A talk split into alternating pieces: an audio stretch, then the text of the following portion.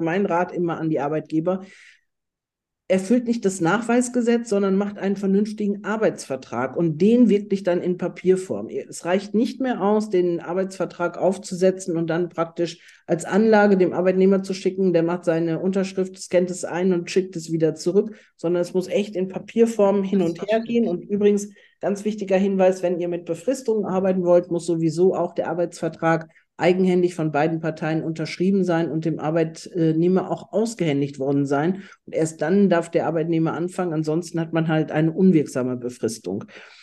Also ich, ich kürze das immer jetzt gerne ab mit dem Nachweisgesetz, dass ich sage, bitte guckt nicht danach, wann was gemacht werden muss. Macht es einfach ganz am Anfang, macht es bevor der Arbeitnehmer anfängt, macht es so, macht den Arbeitsvertrag so, dass die Bedingungen des Nachweisgesetzes auch schon erfüllt sind.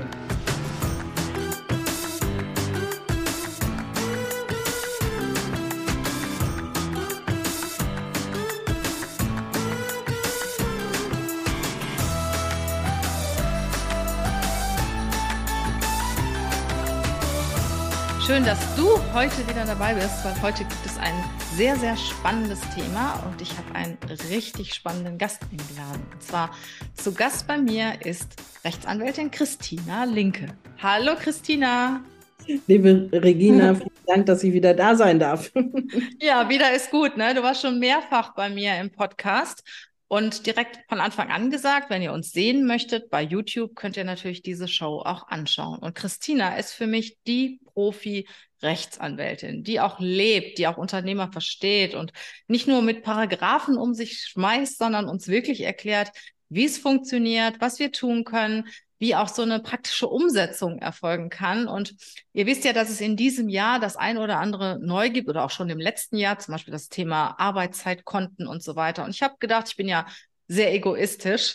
Äh, ich möchte einfach direkt von Christina erfahren, was sich jetzt geändert hat und was ich berücksichtigen muss, ja, damit ich einigermaßen safe bin. Christina, erstmal nochmal herzlich willkommen. Schön, dass du dabei bist und was müssen, an was müssen wir denken? Was müssen wir als berücksichtigen? Ja, erstmal ein nettes Hallo an deine Hörer und deine Zuschauer. Ich ähm, bin jetzt seit über 30 Jahren im Arbeitsrecht tätig und äh, es wird langsam uncharmant zu sagen, wie viele Jahre das sind, aber bei über 30 höre ich jetzt auf zu zählen sozusagen. Genau. ursprünglich meine arbeitsrechtlichen Sporen erarbeitet nach den zwei Staatsexamen, in dem ich im Konzern war Piepenbrock Dienstleistungsgruppe, da war ich Referentin, 35.000 Mitarbeiter, 800 bis 1000 Rechtsstreite im Jahr, manchmal auch 1500, 1000 bis 1500 hatten wir auch schon mal. Und ihr könnt euch vorstellen, das ist Arbeitsrecht am Fließband gewesen. Und äh, da war mir nichts Menschliches mehr fremd, was im Arbeitsrecht äh, passieren kann. So, und ich bin dann irgendwann in die Selbstständigkeit. Das ist jetzt, glaube ich, zwölf Jahre bin ich jetzt in der Selbstständigkeit wir haben uns spezialisiert in der Kanzlei auf wirklich nur pures Arbeitsrecht. Wir machen wirklich nichts anderes. Und im Arbeitsrecht haben wir uns spezialisiert auf Arbeitsrecht für Arbeitgeber. Und dort haben wir uns wiederum spezialisiert auf arbeitgeberfreundliche Arbeitsvertragsgestaltung. Das heißt, wir sorgen dafür, dass das Ungleichgewicht, was durch den Gesetzgeber geschaffen wurde, nämlich Arbeitsrecht ist Arbeitnehmerschutzrecht, alles, was geregelt ist, ist im Gesetz ist für den Arbeitnehmer geregelt und damit automatisch gegen dich als Arbeitgeber, das wiederherzustellen. Da gibt es nämlich sehr viele Möglichkeiten, die Verträge besser zu machen, also wirklich für den Arbeitgeber zu gestalten.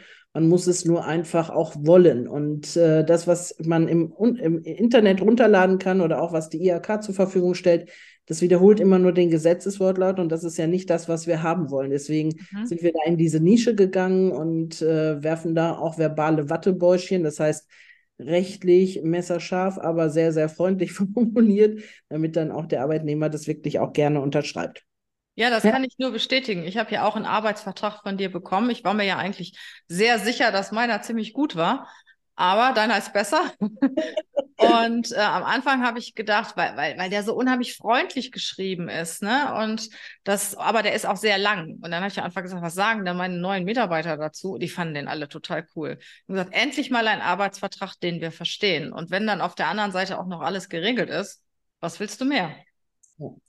Tatsächlich ist das wichtig, dass man es so schreibt, dass der Arbeitnehmer auch nicht das Gefühl hat, er kommt äh, in den Knast, wenn er unterschrieben hat, ja, oder er versteht überhaupt nicht, was er da unterschrieben hat. Und Ähm, es macht einen großen Unterschied, finde ich, ob man einfach reinschreibt, der Arbeitnehmer ist verpflichtet, Überstunden zu leisten oder ob man reinschreibt, wir sind bemüht, Überstunden zu vermeiden. Für den Fall, dass dies nicht möglich ist, gilt folgende Regelung. Und mhm. äh, das ist einfach vom Wording her einfach was ganz anderes. Und das Erste, was wirklich ganz, ganz wichtig ist für jeden Arbeitgeber, der jetzt hier zuhört, Ganz ehrlich, wenn ihr seit August des letzten Jahres eure Arbeitsverträge nicht angepasst habt, dann habt ihr was verpasst. Ihr habt nämlich die Änderungen nach dem Nachweisgesetz verpasst. Oh, ich habe sie oh. nicht angepasst. da müssen wir nachher noch mal kurz drüber sprechen. Auf jeden Fall, auf jeden ja. Fall kannst von mir die Bausteine bekommen, die wir dann auch für unsere Kunden angeboten haben. Dann hast du wahrscheinlich vielleicht meinen Newsletter nicht gelesen. Nee, wahrscheinlich nicht. ja, genau, das machen wir dann als Service immer. So, und ähm, die Änderungen nach dem Nachweisgesetz seit dem 1.8. des letzten Jahres haben dazu geführt, dass man verpflichtet ist, eben bestimmte Konditionen sehr schnell zeitlich gestaffelt dem Arbeitnehmer zur Verfügung zu stellen. Also das Irre ist nämlich, dass der EuGH entschieden hat praktisch, es muss jetzt durch das Nachweisgesetz genau äh, dargelegt werden, eben Arbeitszeiten, Arbeitsentgelt, Arbeitsort und alles Mögliche. Und das muss durch das Nachweisgesetz in Papierform gemacht werden, also schriftlich, wirklich echtes Papier, während der eigentliche Arbeitsvertrag, der könnte theoretisch immer noch äh, per Mail geschlossen werden. Also der könnte in digitaler Form geschlossen werden. Das ist also eine ganz verrückte Situation. Ich habe es auch nicht direkt verstanden, weil nämlich der EuGH hat es möglich gemacht, dass auch die äh, Erfüllung des Nachweisgesetzes digital möglich ist, aber Deutschland hat dann oh, unerklärlicherweise entschieden, dass dies also in Papierform zu erfolgen hat. Also tatsächlich, man könnte den Arbeitsvertrag digital schließen, aber den Nachweis nach dem Nachweisgesetz muss man in Papierform machen. Und die Besonderheit ist, dass jetzt zum ersten Mal eben auch Bußgelder dort aufgeführt werden im Nachweisgesetz. Das Nachweisgesetz gibt es nämlich schon sehr lange. Es gibt schon seit, ich glaube, 20 Jahren. Aber es hat keiner ernst genommen, dass man das wirklich eben äh, die Bedingungen nachweisen muss weil es, ja, wenn da kein Bußgeld ist, keine Sanktion besteht, dann macht man es halt einfach nicht. Und jetzt ist es so, es kann bis zu 2500 Euro Bußgeld verhängt werden, wenn man nicht pro Arbeitnehmer wirklich diese Bedingungen erfüllt nach dem Nachweisgesetz. Was das jetzt genau ist, genau. erspart ich habe schon gesehen. Sie setze schon immer an. Was ist das denn genau? Ich erspare euch das ein Stück weit, weil es ist sehr kleingliedrig. Und ähm, es ist auch mit unterschiedlichen Fristen. Also manche Sachen musst du ganz am Anfang aushändigen, manche nach einer Woche, manche nach zwei Wochen, manche nach drei Wochen. Es ist einfach äh, überhaupt, ist, für mich ist da keine Systematik drin. Deswegen ist mein Vorschlag, mein Rat immer an die Arbeitgeber, erfüllt nicht das Nachweisgesetz, sondern macht einen vernünftigen Arbeitsvertrag und den wirklich dann in Papierform. Es reicht nicht mehr aus, den Arbeitsvertrag aufzusetzen und dann praktisch als Anlage dem Arbeitnehmer zu schicken, der macht seine Unterschrift, scannt es ein und schickt es wieder zurück, sondern es muss echt in Papierform hin und her gehen. Und übrigens, ganz wichtiger Hinweis, wenn ihr mit Befristungen arbeiten wollt, muss sowieso auch der Arbeitsvertrag eigenhändig von beiden Parteien unterschrieben sein und dem Arbeitnehmer auch ausgehändigt worden sein. Und erst dann darf der Arbeitnehmer anfangen. Ansonsten hat man halt eine unwirksame Befristung. Also ich, ich kürze das immer jetzt gerne ab mit dem Nachweisgesetz, dass ich sage, bitte guckt nicht danach, wann was gemacht werden muss. Macht es einfach ganz am Anfang, macht es bevor der Arbeitnehmer anfängt, macht es so, macht den Arbeitsvertrag so, dass die Bedingungen des Nachweisgesetzes auch schon erfüllt sind und ähm, das ist eben das Einfachste, wenn man wirklich dann einen umfangreichen Arbeitsvertrag hat. Also wenn ihr, wenn du jetzt nochmal Konditionen hören möchtest, die geregelt sein müssen, eben Arbeitsentgelt muss geregelt sein und alle Zuschläge, es muss die Arbeitszeit geregelt sein, es muss geregelt sein, ob Überstunden geleistet werden, wie Überstunden vergütet werden, es muss geregelt sein, ähm, Schichtpläne müssen zum Beispiel geregelt werden, die Änderung, äh, die Ankündigungsfrist von äh, Änderungen bei den Schichtplänen, Zuschläge müssen geregelt sein. Also alles, was wichtig ist für das Arbeitsverhältnis, muss halt durch das Nachweisgesetz jetzt nachgewiesen werden. Also es ist aber nicht so, dass ich jetzt Zettel im Büro auslegen habe, wo jeder jeden Tag einträgt, wann er kommt und wann er geht. Und wann er das ist nochmal was anderes. Das ist nochmal eine weitere Änderung. Und zwar hat nämlich das ähm, Bundesarbeitsgericht entschieden, dass jetzt wirklich alle Arbeitszeiten zu erfassen sind. Das ist nochmal die nächste Änderung, auf die ich jetzt gekommen wäre. Und zwar ist es folgendermaßen, ein Betriebsrat hatte geklagt und hatte äh, wissen wollen, hat ein Betriebsrat ein Mitbestimmungsrecht bei der Einführung von Arbeitszeiterfassungssystemen. Und äh, das hat das Arbeits Bundesarbeitsgericht negativ beschieden, hat also gesagt, es gibt kein Mitbestimmungsrecht, hat dann aber völlig unnötigerweise bei dieser Gelegenheit eben mitentschieden, dass jetzt die komplette Arbeitszeit zu erfassen ist. Bislang war es nach un unserem Arbeitszeitgesetz so, dass also nur die äh, Überstunden zu erfassen sind und nicht die normale Arbeitszeit. Und diese Überstunden, die mussten eben erfasst werden und äh, zwei Jahre auch aufbewahrt werden. Das ist eigentlich eine Verpflichtung, die der Arbeitgeber hat. Man kann das aber delegieren an den Arbeitnehmer. Man muss aber dafür sorgen, dass das dann wirklich aufgeschrieben wird und auch äh, stichpunktartig muss das kontrolliert werden. Und ähm, ja, jetzt ist das alles vom Tisch. Jetzt müssen wir also die komplette Arbeitszeit erfassen. Unsere Mandanten haben uns dann gefragt, was mache ich denn jetzt ad hoc? Ähm, wir raten gerade dazu, den Ball noch ein bisschen flach zu halten, weil das ähm, ist noch nicht umgesetzt worden in dem Gesetzestext. Also das Arbeitszeitgesetz sieht das noch nicht vor. Ja, der EuGH hat gesagt, es muss gemacht werden und theoretisch gilt das auch dann an der Stelle.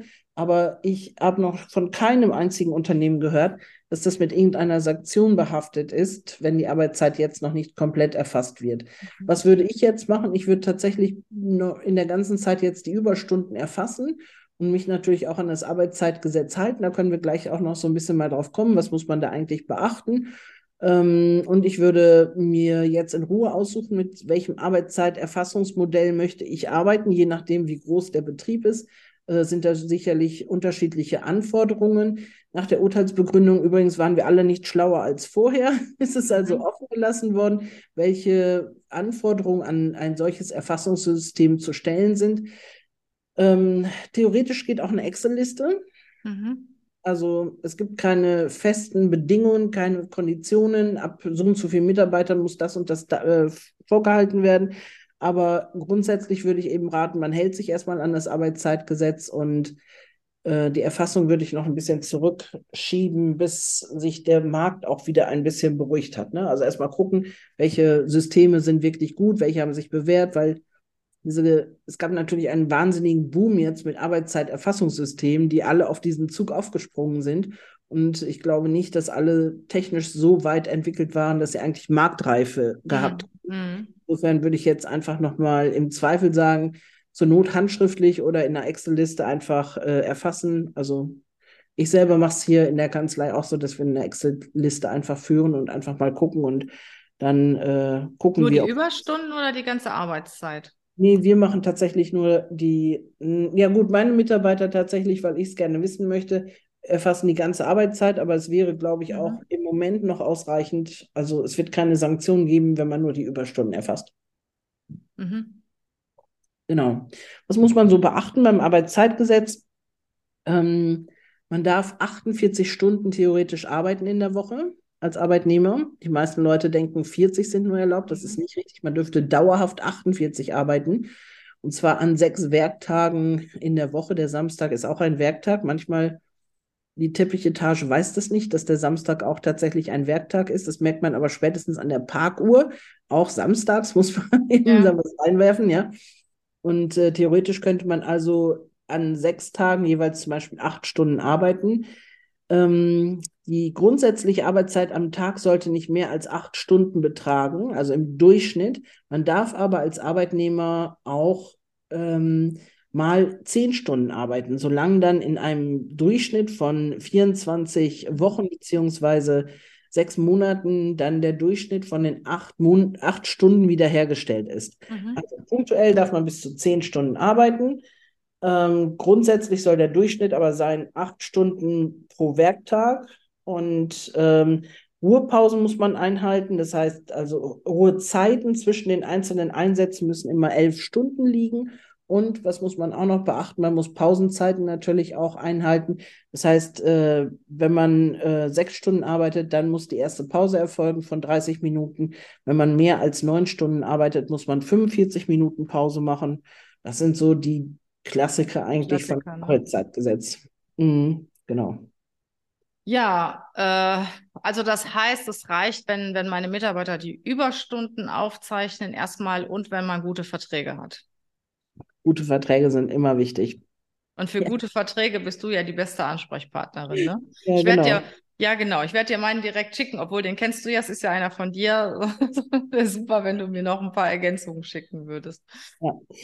Ähm, was gibt's noch? Was, was, ich richtig noch? cool finde, Christina, mhm. weiß wahrscheinlich immer noch nicht jeder, das habe ich auch von dir gelernt, ist die Geschichte mit dem Urlaub. Mit dem gesetzlichen Urlaub und dem freiwilligen Urlaub. Vor allen Dingen, wenn dann jemand kündigt, finde ich das wahnsinnig sinnvoll. Mhm. Vielleicht magst du da nochmal drüber sprechen. Also es ist ganz wichtig, dass man bei dem Arbeitsvertrag zwischen dem gesetzlichen Mindesturlaub und dem vertraglichen Mehrurlaub differenziert, mhm. weil die meisten Leute geben ja mehr als 20 Tage Urlaub, in der Regel 30 Tage. Ich sage auch immer, seid großzügig bei den Urlaubstagen, weil das ist eine heilige Kuh für einen Arbeitnehmer.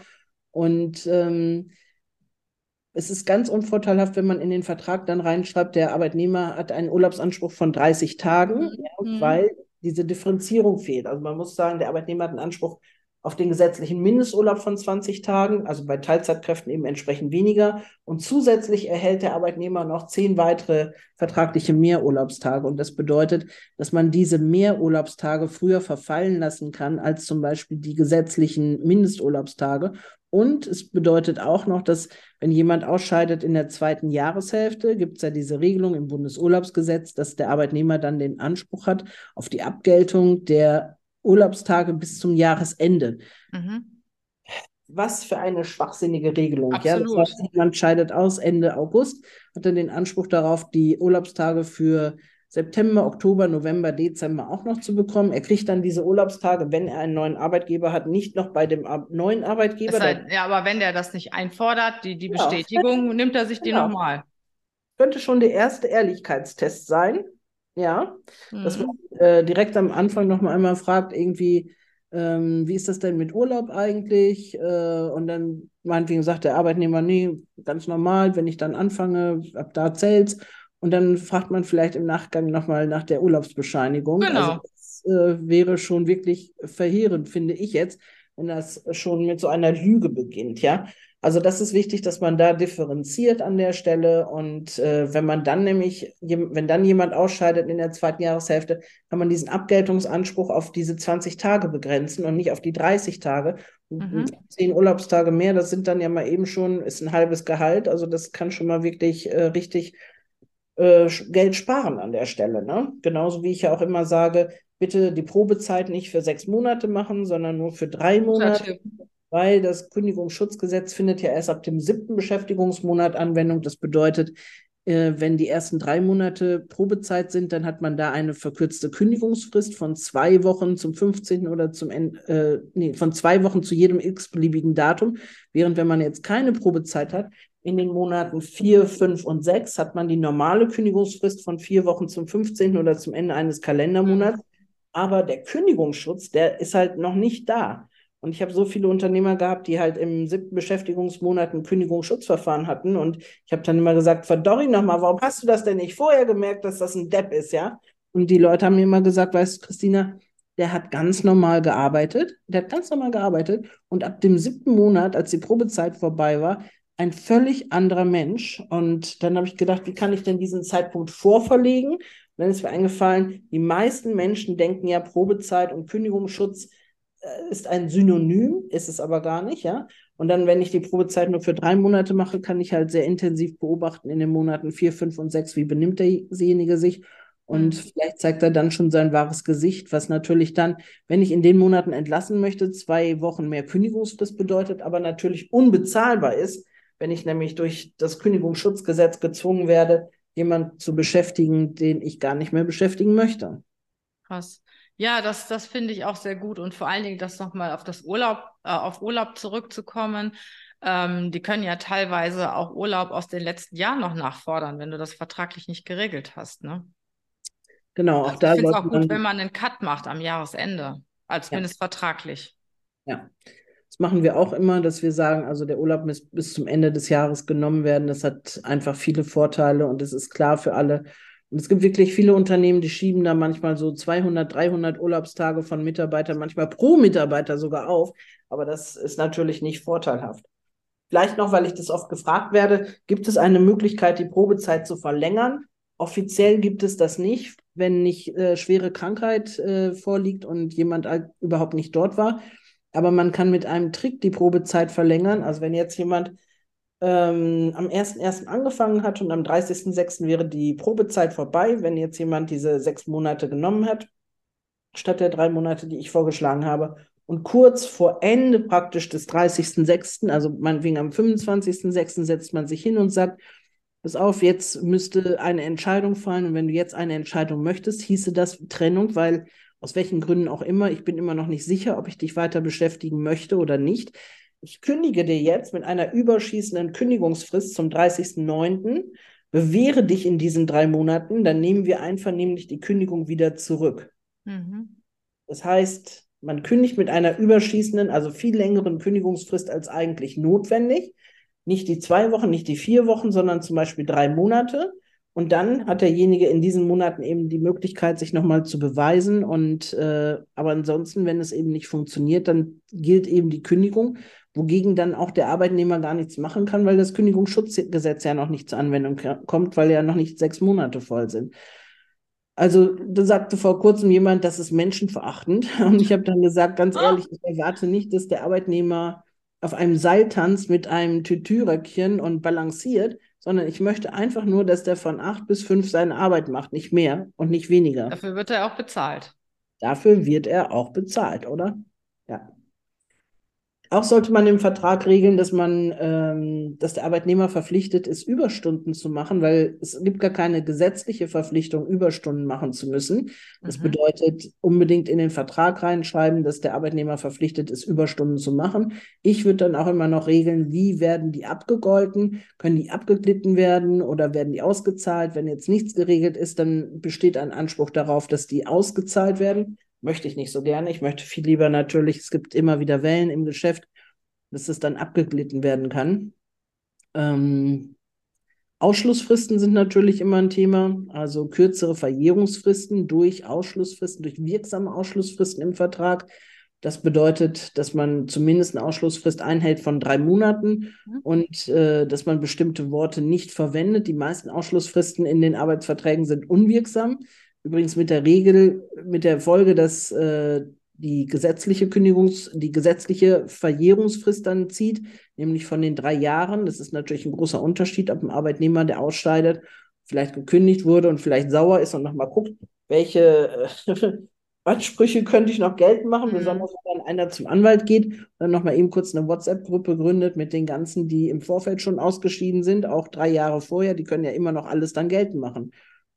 Achtung, zum Beispiel Leute, Mitarbeiter, die provisioniert werden. Provision wird ja durchschnittlich gezahlt, wenn jemand im Urlaub ist oder krank ist. Ich kenne aber keinen Unternehmer, der wirklich seine Mitarbeiter mit dem Durchschnitt provisioniert. Es gibt ja viele, die wirklich auch sehr hohe Provisionen einfahren. Das heißt, immer wenn der Arbeitnehmer dann im Urlaub ist oder krank ist, müsste er die durchschnittlichen Provisionen der letzten drei Monate bekommen, wie für die Dauer des Urlaubes, mhm. für die Dauer mhm. der Arbeitsunfähigkeit, ja. Und äh, wenn man sich dann vorstellt, man ist zum Beispiel in der Weiterbildungsbranche provisioniert mit einem hohen Prozent von 15 oder 20 Prozent sogar in hohen Regionen, weil einfach Weiterbildung, die äh, gut ist, auch oft was kostet und eben auch mhm. eine Investition ist und davon 10 Prozent. Und dann drei Jahre rückwirkend kann ein Verkäufer noch diese 10 oder 20 Prozent als Durchschnitt während Urlaub und Krankheit geltend machen. Also das ist eine richtige Bombe, auf der man sitzt. Die Leute ja. wissen das gar nicht. Und es macht natürlich einen großen Unterschied, ob man das rückwirkend machen kann für drei Monate oder eben für drei Jahre.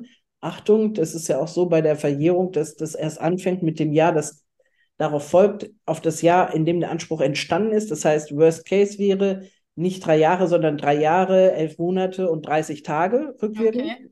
Ja, und ja, es gibt dann auch natürlich viele mh, hm, Arbeitsverträge, wo man vielleicht unvorteilhaft auch nochmal irgendwelche Zuschläge reingeschrieben hat, Sonntagszuschläge, Nachtzuschläge, die vielleicht dann auch nicht eingehalten wurden oder die Eingruppierung nicht richtig ist und, und, und. Es kann dann schon mal eben, also ich habe vor kurzem eine Freundin oder Bekannte vertreten und hab, war deswegen nochmal auf Arbeitnehmerseite und dann fiel mir auf, Ausschlussfristen unwirksam, da konnte ich 45.000 Euro noch einklagen für die zurückliegenden dreieinhalb Jahre.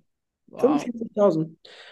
Und wenn dann die Arbeitnehmer, die ausgeschieden sind, untereinander gut kommunizieren und dann macht es einer geltend und dann machen es alle geltend und dass dann, weiß nicht, fünf Leute, die ausgeschieden sind, alle nochmal 45.000 pro Ja. Nicht schlecht. Ja. Also es gibt so, so einige Dinge, die wirklich eklatant wichtig sind beim Arbeitsvertrag. Das sind natürlich Dauerbrenner. Ne? Also mhm. müsst, man muss einfach zusehen, dass die, dass die Basis einfach gut gelegt wird, weil die Basis ist so wichtig an der Stelle. Und du siehst ja selber, die Neuerungen machen es noch schwieriger. Es wird immer schwieriger, es wird immer schwieriger. Deswegen, äh, je besser man sich da aufstellt als Arbeitgeber, desto besser. Mhm. Überleg gerade nochmal. Ah, Sonderurlaub. Sonderurlaub. Ja. Wollen wir nochmal über Sonderurlaub? Ja, red ruhig mal, das ist ja auch wichtig, genau. Ja. Sonderurlaub ist ja typischer Fall. Ähm, eigene, also Hochzeit, eigene Hochzeit, ähm, Niederkunft der Ehefrau, ähm, Arztbesuche, die während der Arbeitszeit zu erfolgen haben, weil man zum Beispiel nüchtern dahin gehen muss, ja. Und dann hat der Arbeitnehmer immer Anspruch auf bezahlte Freistellung gegen den Arbeitgeber. Mhm. Paragraph 616 BGB. Und es ist so einfach, den auszuschließen mit einem Satz in dem Arbeitsvertrag, dass man einfach sagt, Paragraph 616 BGB findet auf dieses Arbeitsverhältnis keine Anwendung. Das würde reichen, weil während der Corona-Phase hat sich jetzt Folgendes herausgestellt. Es ist auch ein Fall eines Sonderurlaubes, wenn jetzt die Kita zu ist, also keine Betreuungsmöglichkeit besteht, also Kita zu, Schule zu, ähm, keine Kinderbetreuung. Das heißt, dass auch das ist so, dass der Arbeitgeber das da bezahlen muss. Das ist eine bezahlte Freistellung. Und Worst Case ist tatsächlich, das äh, Kind wird krank und es gibt keine andere Betreuungsmöglichkeit. Dieser Anspruch auf bezahlte Freistellung gegen den Arbeitgeber ist immer vorrangig vor dem Anspruch, den man hat als Arbeitnehmer gegen die gesetzliche Krankenkasse auf diese bezahlte äh, Freistellung von den zehn Tagen. Jetzt, ich glaube, dieses Jahr immer noch 30 Tage ähm, wenn das Kind unter zwölf ist. Also da hat man den Anspruch auf Kinderkrankengeld, aber vom Gesetz her ist es so, dass der Arbeitnehmer erstmal den Anspruch hat, vorrangig gegen den Arbeitgeber, auch in diesen Fällen, wenn ein Kind erkrankt ist, und er es nachrangig dann den Anspruch hat auf die Krankenkasse. Und immer mehr Krankenkassen prüfen das tatsächlich und sagen sich, warum sollen wir das zahlen, wenn der Arbeitgeber das zahlen müsste? Also das ist sehr, sehr unvorteilhaft, mhm. wenn man äh, das nicht ausgeschlossen hat. Und wie gesagt, ganz einfach, auf 616 BGB. Ein Satz, ne? Ja, findet keine Anwendung. Also mhm. ein Satz und spart im Zweifel, weiß ich nicht, drei Gehälter im Jahr. Ich habe noch eine Frage, da hader ich immer mit rum. Lange Ach. oder kurze Kündigungsfristen? Mhm.